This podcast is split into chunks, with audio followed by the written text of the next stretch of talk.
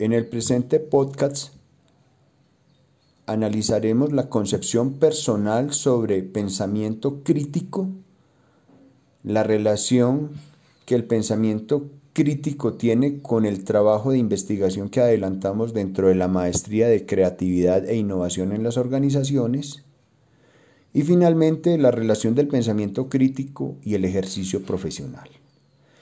Iniciamos con el primer punto, que es la concepción personal sobre el pensamiento crítico. Y la percepción que tengo sobre el pensamiento crítico se refiere al proceso que de forma individual realizamos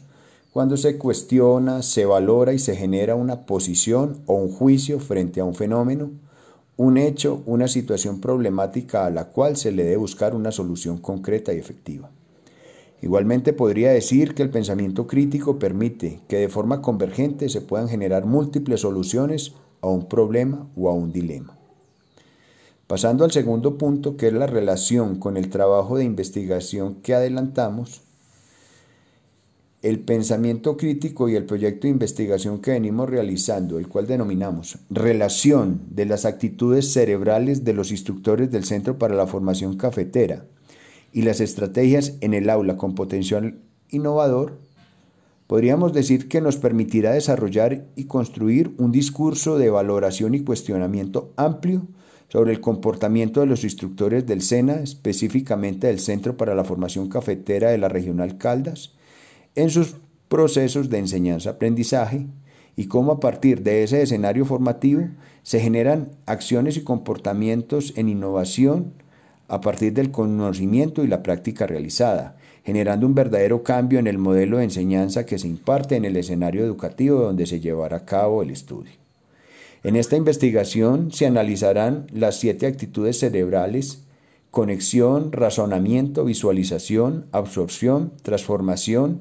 evaluación y fluidez que integran el modelo de estudio en creatividad denominado CREATES, el cual fue desarrollado por la investigadora y escritora norteamericana Shelley Carson, además de otros estudios que sobre el tema han desarrollado algunos investigadores. Finalmente,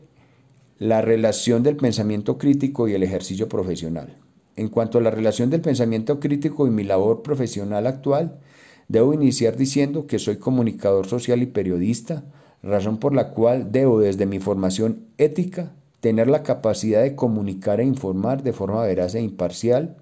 situaciones y hechos que ocurran en el entorno o en el escenario donde me desenvuelva,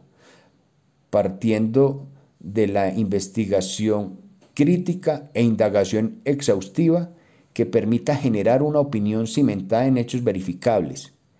generando a mis receptores el contenido y la información necesarios para que a su vez construyan ellos mismos los significados de la situación fruto de dicho producto informativo.